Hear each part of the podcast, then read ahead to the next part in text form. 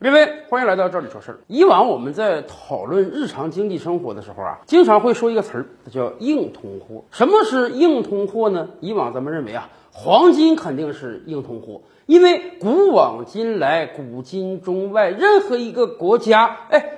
都认为黄金是有足够的稀缺性的，都愿意把黄金当做一般等价物，尤其是在战乱之时啊，你手里有块黄金，那是可以保全家性命的。你拿一些传统的纸钞也好啊，什么也好，你是换不到大米的，可是你拿黄金能换到。而另一方面呢，我们认为啊，美元是硬通货。为什么？因为美国有着强大的国家实力，在过往几十年以来，美元慢慢成长成为一个全球通用货币了。而且，任何一个国家，如果你要对外借债，如果你要搞国际贸易，你一定或多或少要存有一定的美元作为外汇储备，以应对不时之需。说实话，最早二战之后，美元为什么能成为世界通用货币呢？那是因为美元和黄金挂钩。美国政府直接规定说啊，这个全球贸易使用黄金太麻烦啊！你每次交易总不能分割黄金吧？总不能像咱中国古代人随时随地揣着点散碎银子下酒楼吧？所以美国政府说啊，为了让全球贸易更加顺畅。我们特别人为规定美元和黄金挂钩。美国政府每印出来一张美钞呢，后面一定是有一份黄金来做准备的。任何一个人，你可以在任何时候拿着美元找到美国的银行去兑换黄金啊，人家随时随地给你。所以换句话讲，那个时候的美元它不是纸钞，它是黄金的另外一种表现形式。要不然咱们怎么把美元称作美钞呢？正是因为这样。大家是因为对黄金有信心，所以把对黄金的信心呢转嫁到了美元身上，从此美元也变成了硬通货。然而，上世纪七十年代布雷顿森林体系破灭之后，哎，美元已经不跟黄金挂钩了。美国政府已经不保证他印的每一张美钞后面都有黄金做支撑了。你拿着美元到美国政府去换黄金，人家也不是随时随地就给你换的了。但是，一方面，由于美元后来找到了另外一个锚定物——石油；另一方面呢，大家在过往的几十年已经建立起了对美元的信心。这样一个强大的惯性，让美元继续保有世界货币的地位。所以，慢慢的，大家忘了为什么我们这么信任美元？哎，只是自觉自愿的把美元也当成硬通货了。所以在我们谈论一个国家经济是否强大的时候，我们要谈它的 GDP。它的 GDP 往往是用美元来衡量的。当我们在谈论一个国家的财富的时候，也总是要说它有多少美元的外汇储备，它的人均 GDP 到底如何。然而，是不是美元一定是硬通货呢？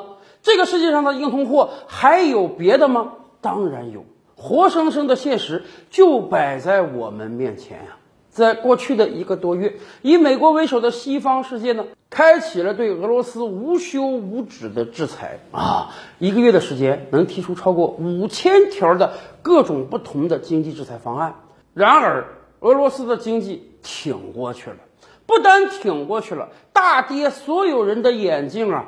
俄罗斯的本币卢布在最近几天逆势上扬，跟美元的兑换汇率甚至已经回到了。乌克兰开战之初，不是说美国有着美元这样强大的武器制裁俄罗斯，俄罗斯经济会崩溃吗？不是说美国已经把俄罗斯的众多银行剔出 SWIFT 的系统，这相当于在经济界投下一枚核弹吗？可是为什么都遭受到了核攻击之后，俄罗斯的经济还是这么强劲呢？原因很简单，因为被逼到墙角的俄罗斯只能绝地反击，人家把自己的卢布和本国的能源和天然气和石油挂钩了。你现在要跟俄罗斯买能源，你就必须使用卢布，继而你就必须和俄罗斯做生意，或者拿出你宝贵的黄金储备到俄罗斯去换卢布。总之。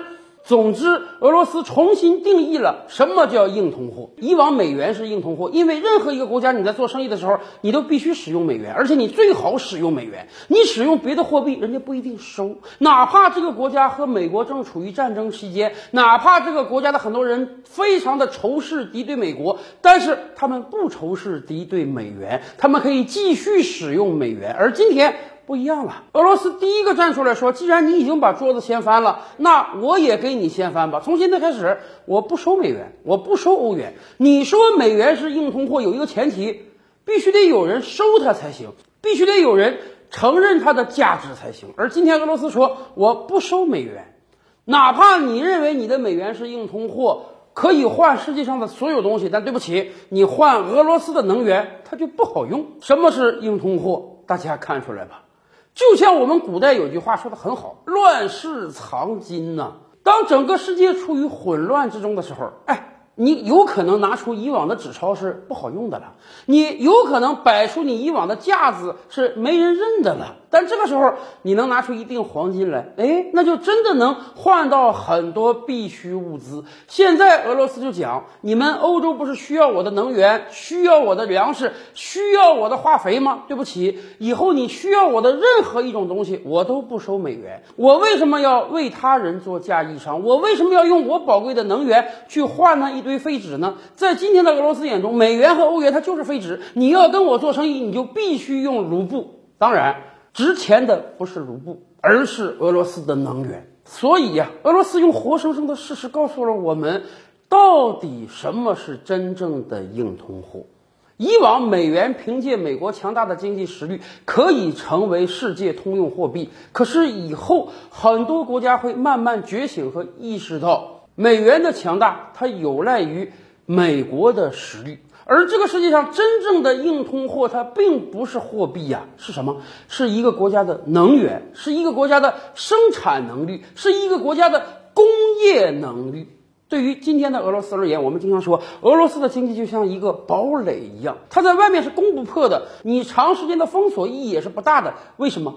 俄罗斯自己有着充沛的能源，天然气、石油，人家是用不完的。退一万步讲，即便欧洲今天你不去买了，俄罗斯也不卖给任何一个国家，人家也完全自给自足。同时，俄罗斯有着非常广袤的土地，吸取了前苏联当年的经验教训之后，俄罗斯近些年来大力发展农业，它已经从一个农业的进口国转变为一个农业的出口国了。人家老百姓也绝对不愁吃喝。再加上俄罗斯的轻工业虽然不行，但是俄罗斯的重工业还是很发达的。俄罗斯的军事工业能力还是很强的。到今天，印度也好，土耳其也好，世界上还有很多国家要去购买俄罗斯的军工产品。别忘了，人家还有数千枚核弹。所以啊，一方面这个国家有着足够的能源、足够的粮食，在任何情况下，这个国家的老百姓都吃得饱饭，这个国家的经济都能正常运转；而另一方面，人家有着强大的军事工业和核力量保护自己。我不去打别人就不错了，别人哪敢对我发一兵一卒呢？在这个状态之下，什么样的经济制裁能对这样一个经济体起作用呢？换句话讲，对于一个经济体而言，这三样，那才是真正的硬通货呀。